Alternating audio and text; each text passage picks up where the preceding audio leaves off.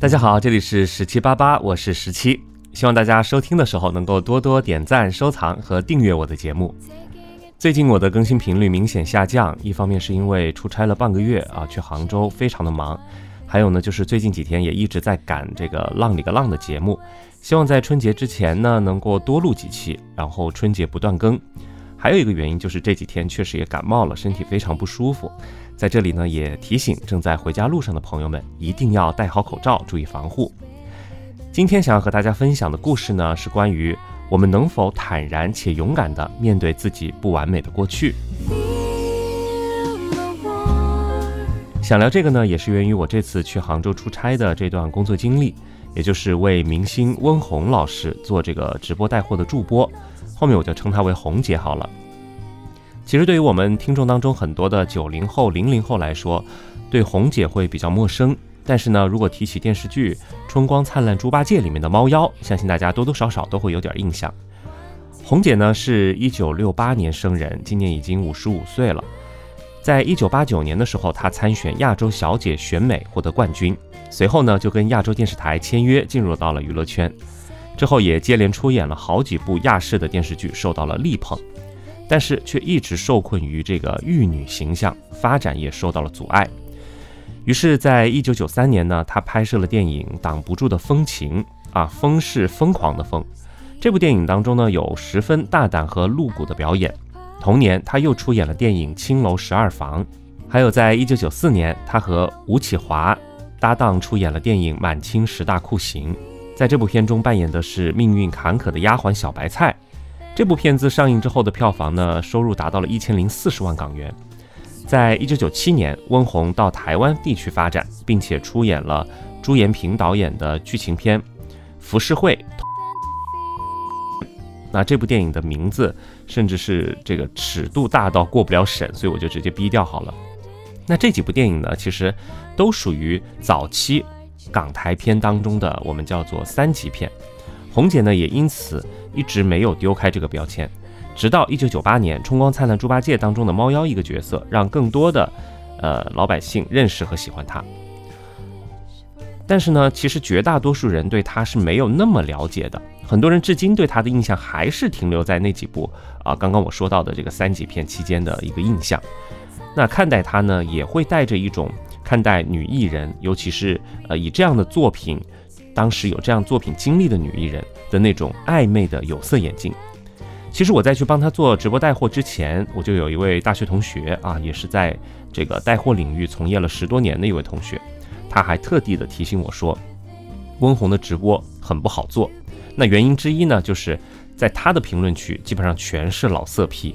不忍直视。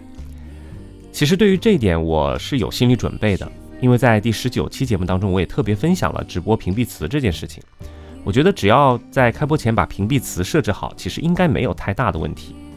但是没有想到呢，不出意外的话，就还是发生了意外。就是开播之前呢，红姐的团队那边并没有要求去设置屏蔽词，所以我们也没有去做这个动作。于是，在刚开始的两场直播当中呢，下面就出现了不少，呃，非常明显恶意的评论。因为我是做他的助播，所以我是必须要一直的去看那个弹幕和评论的。那当中有一部分人呢，就会直接把类似于像吴启华、小白菜，还有呃，甚至是满清十大酷刑这些词，直接的作为评论发到这个弹幕区。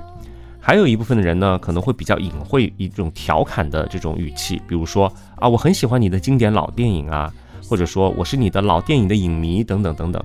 啊，就是很喜欢你早期的作品，就类似于这样子。那其实这些刺眼的评论呢，红姐本人当然也是看得到的。我觉得吧，但凡作为一名女性，尤其是她已经是五十五岁，而且有呃家庭有女儿，那当她在看到这些评论的时候，其实内心一定是不好受的。但是很妙的是，她的回答，她看到这些评论之后，其实没有直接的去回应任何，她只是在直播当中突然问我说：“哎，十七，你知道我出道至今有三十五年了，一共拍过了多少部戏吗？”我当然是不知道嘛，对吧？然后我就问他：“哎，那是多少部呢？”他说：“答案是一百六十多部，他一共拍过一百六十多部作品。那除此之外，他对于所有的这些负面的评论就没有再说任何的话。等到那天下播之后呢，我就感觉到他明显其实是在直播当中是有被这个评论气到的，然后他就跟我说，之所以会突然问我他参演过这个作品影视剧有多少部，其实是想告诉那些无聊的人，希望他们不要永远只盯着那几部戏不放。啊，因为他的这个演艺圈的经历其实非常的丰富，但是大家好像永远都盯着那几部戏，他觉得特别的无聊。只是说后面这段话他在直播当中没有直接的表达出来。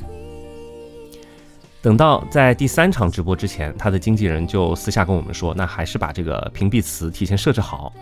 然后呢，我还特地的嘱咐运营，我说除了常规的一些啊明星艺人带货可能会受到的恶评之外的那些关键词之外。一定要把类似于像吴启华、小白菜，还有满清十大酷刑等等这些词加进去。那好，这件事本来就这么过去了，对吧？但是没有想到，不出意外的话，意外又发生了，就是在当天直播之前，红姐突然走到我们运营小哥的旁边说：“哎，你们那个屏蔽词都设置了一些什么？我看一下，看看你们有没有漏掉。”其实当时我是明显的可以感觉到运营小哥非常非常的紧张，因为大家想想，里面全部都是有关于红姐她过去的一些不太好的那些敏感词。那如果红姐她直接当着你的面来看这个，其实两个人都会非常非常的尴尬。于是我们那位运营小哥就当时撒了一个谎，因为我一听就知道是撒谎嘛。他说：“哦，这个要等开播之后才能看到。”但是没有想到，这个谎其实没有骗过红姐，因为她毕竟也是有直播过一段时间嘛。她说：“诶，怎么会要开播之后才看到呢？这个不是应该提前设置好吗？”那没有办法，运营小哥就话都说到这个份儿上了，运营小哥就只好打开后台的那个设置的界面，然后给他看。我觉得，如果换位思考一下，如果是我看到全部都是平时别人一直来用于攻击我的那些恶评的词，其实我多多少少还是会有一些不舒服的。但是当时我觉得红姐表现得非常的淡定，甚至她还跟那个运营小哥说：“哦，你这边还漏掉了一个。”她说，然后她把那个词就写在了纸上，让那个运营小哥输入进去。然后他在看的时候，他还会说：“哎，这个这个可以啊，对对对，这几个词是的，嗯嗯。”就是他好像感觉看到那些词就感觉非常的淡然。然后这件事情就让我突然感觉到，其实。我们会以为明星他们看到这些东西很尴尬，或者说接受不了，但是其实他们自己的内心非常的强大，能够非常平和的去面对自己的这些过去。这让我又想到了我之前接触的另外的一名艺人，也是我带过的一名呃一位男明星，在这里我就不提名字了。我能透露的呢，就是他是呃早期也是凭借非常出众的颜值和高挑的身形。跨界影视歌三期，然后呢，也是无数少女心中的白马王子，当时也算是国产偶像剧当中的顶流了。但是就在他事业最巅峰的时候，他跟某位男明星的老爸传出了绯闻。对，就是某位男明星的老爸。大家也知道，其实香港的狗仔非常擅长去挖掘这些八卦。然后那位男明星和他的老爸都是属于在香港的。然后当时这件事情也是传的风言风语啊，每次，呃，当时说是每次他去香港，那位男明星的老爸都会开豪车直接去接他，然后会带他直接回到自己的豪宅。在狗仔的这种描述当中呢，他似乎被包装成了一个被这种，嗯，有权有势的这种富豪大佬所包养的一个男版的金丝雀的这么一个概念。虽然这件事情相隔已经至少有一二十年了。但是提起这位男明星的很多人还是会把这一段八卦拿出来说，这也导致了我们在直播的时候，相关的一些词汇，甚至包括和他私交甚密的那位男明星的老爸的名字，还有那位男明星本人的名字，都是设置为了我们屏呃直播间常规的屏蔽词，就说不管是在什么平台上直播，这些屏蔽词是一定要设置的。虽然我跟他每天都一块工作，那这些他过去的那些八卦，其实在我们之间是。绝对不会去触碰的一个话题，就大家都不会去提起这些事情。但是意外在这个时候又发生了。就有一次我们在准备一场规模很大的直播的时候，也是需要提前去设置好屏蔽词。那那天呢，那位男明星就坐在我的右手边，然后我就跟我对面的那位同事在无意中对接工作的时候提到，就说：“哎，你们那个屏蔽词设置好了没？一定要检查一下。”本来就是一个很正常的工作交流嘛，对不对？结果那位男明星突然就说：“哦，对，屏蔽词是要设置好，因为有些评论看着就挺烦的。比如说我跟你老爸的那件事情，这么多年了，大家一直在说，这么久了，其实好像我也没有其他什么绯闻，说来说去就这么件事儿。当时他跟我说到这个事情的时候，其实那一刻整个办公室的空气都凝固了，因为我跟所有的同事都面面相觑，不知道该怎么去接他的话，然后完全没有想到，其实他自己对于这件事的表达来说是挺坦然的。后来我其实有思考过，我觉得。也许其实他跟那位明星的老爸真的只是一个关系很好的忘年之交，而且就算去住了对方的豪宅，又能证明什么呢？对不对？也许他们之间没有像大家想象的或者捕风捉影想出来的那些真的发生过什么亲密的举动，所以从他本人的角度来看，其实这件事情可能就是港媒狗仔的一个乱写，所以他才能够这么淡然的去谈这件事情。那通过这两件故事，其实让我真的非常佩服作为明星他们去，嗯，面对自己过去的一个勇气。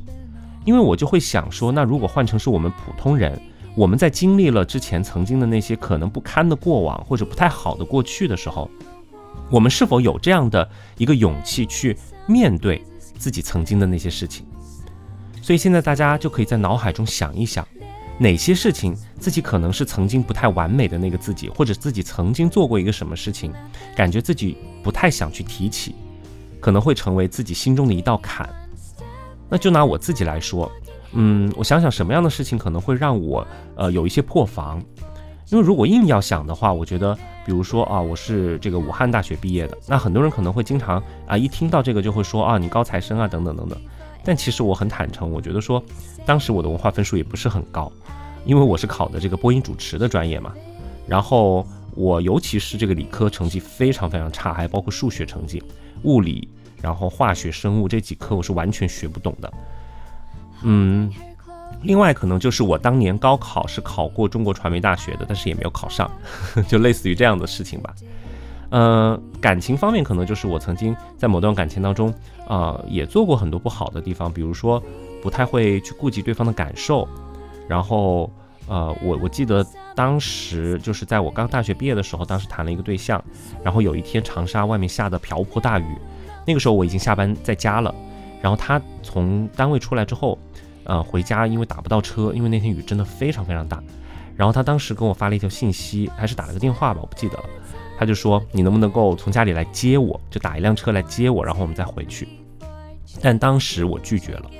我说：“啊，这个雨这么大，我也不想出去。”就类似于这样子吧。就我现在回头想起来，我觉得当时真的是干的不是人事儿，因为可能随着年龄的增长，或者谈过几段恋爱之后，就会发现，嗯，其实你对对方的这个付出是其实是很基础的。但是当时我没有这么想，我没有去做这件事情。这件事情是一直好像一根刺卡在我的心里。啊，可能会让对方觉得我在很多方面比较自私，或者甚至是可能也出现过一些感情的波动，啊，包括跟对方在感情中来回的拉扯等等等等这样的事情。所以等等的这些，可能等到有一天，当某一个人拿着这些事情在我面前来质问我、来取笑我的时候，我在想说，我的心态会不会崩？我会不会看到这些评论或者看到这些对我过去的这个表达描述，我会很生气？我觉得，如果是三十岁之前的我，可能真的还是挺在意这些东西的，因为那个时候我还是希望能够有一个，大家都希望自己在人前是一个比较完美的这种人设吧。尤其像我，就是从小到大都是比较顺风顺水的这种。然后我希望这些事情可能隐藏起来，永远不会被更多的人知道。但是可能换做现在的我，换做三十岁之后的我，我觉得其实无所谓，因为过去的我其实不管经历过什么，包括。嗯，我刚刚说到的那些事情，那么现在在你面前的这个我，其实都不会有任何的改变，对不对？就我还是我。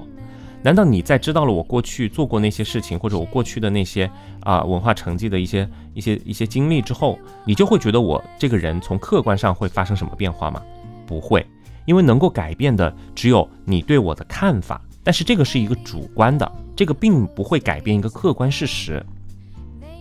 当然，以上我说的这些呢。都可以说是我们当年主观去选择的一些事情，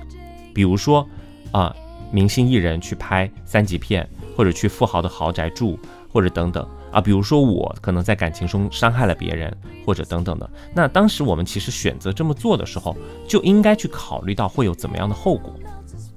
但是呢，有另外的一些事情，可能确实不是自己的主观就能决定的。比如说在生活当中，我也经常会遇到一些女生朋友跟我说：“哎呀，跟对方跟另一半的感情不和，想离婚，但是呢却迟迟的不敢离。明明两个人过得不快乐，但是却还是拖泥带水，就是因为他担心离婚之后有离婚的这个标签，或者有离婚的这个过往之后，担心周围的人或者新认识的人对自己会有某种程度的一个偏见。”或者还有，我有 LGBT 的一些朋友，在遇到一些纠纷的时候，对方就会说：“哎，我要把你的这个身份和过去发生的什么什么事情说出去啊，去告诉你的家人，去告诉你单位的同事。”那我的那个朋友当然因为害怕，就会在这个纷争当中向对方妥协。所以其实这些原本都只是一段人生的经历，或者说是一种命运的安排，但是却成为了别人手中拿捏我们的武器。那与其这样，何不拿出像明星艺人那样的勇气，去直接的面对这些过去的不完美？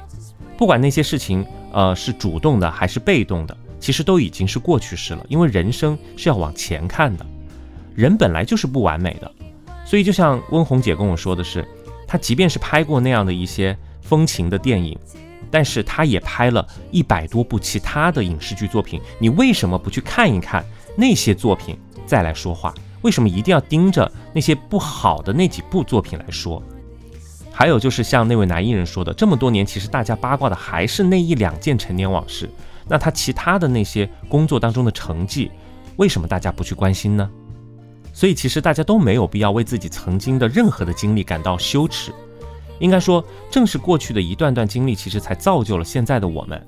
就像明星去拍了某些类型的电影，那可能在无形之中也打开了他的另外的一扇。就是呃事业方面的一个一个一些机会，或者明星当时遇到了一些富豪等等的，那可能在某些资源上也给了他很多啊，或者说再说到我自己，就可能在感情上之前不那么成熟，但是没有和对方在一起，但是现在还是能成为好朋友，或者说从这件事情当中反而让我学到，让我成长，在对下一个对象的时候，我就不会再去犯之前那样的错误，所以真的一切都是最好的安排。当然，最后还是要声明一点：本期节目当中所有的聊到过去的那些不完美的自己，绝对不包括曾经去做过的那些啊，在法律或者道德层面上损害他人利益的事情，因为那些事情就是需要接受相应的处罚和审判。所以呢，不知道大家有没有什么不太愿意面对的过去，或者你曾经不愿意面对，但是现在能够非常坦然接受的一些故事，也欢迎在评论区来跟我分享。那本期的十七八八就给大家聊到这里了，我是十七，我们下次节目再聊。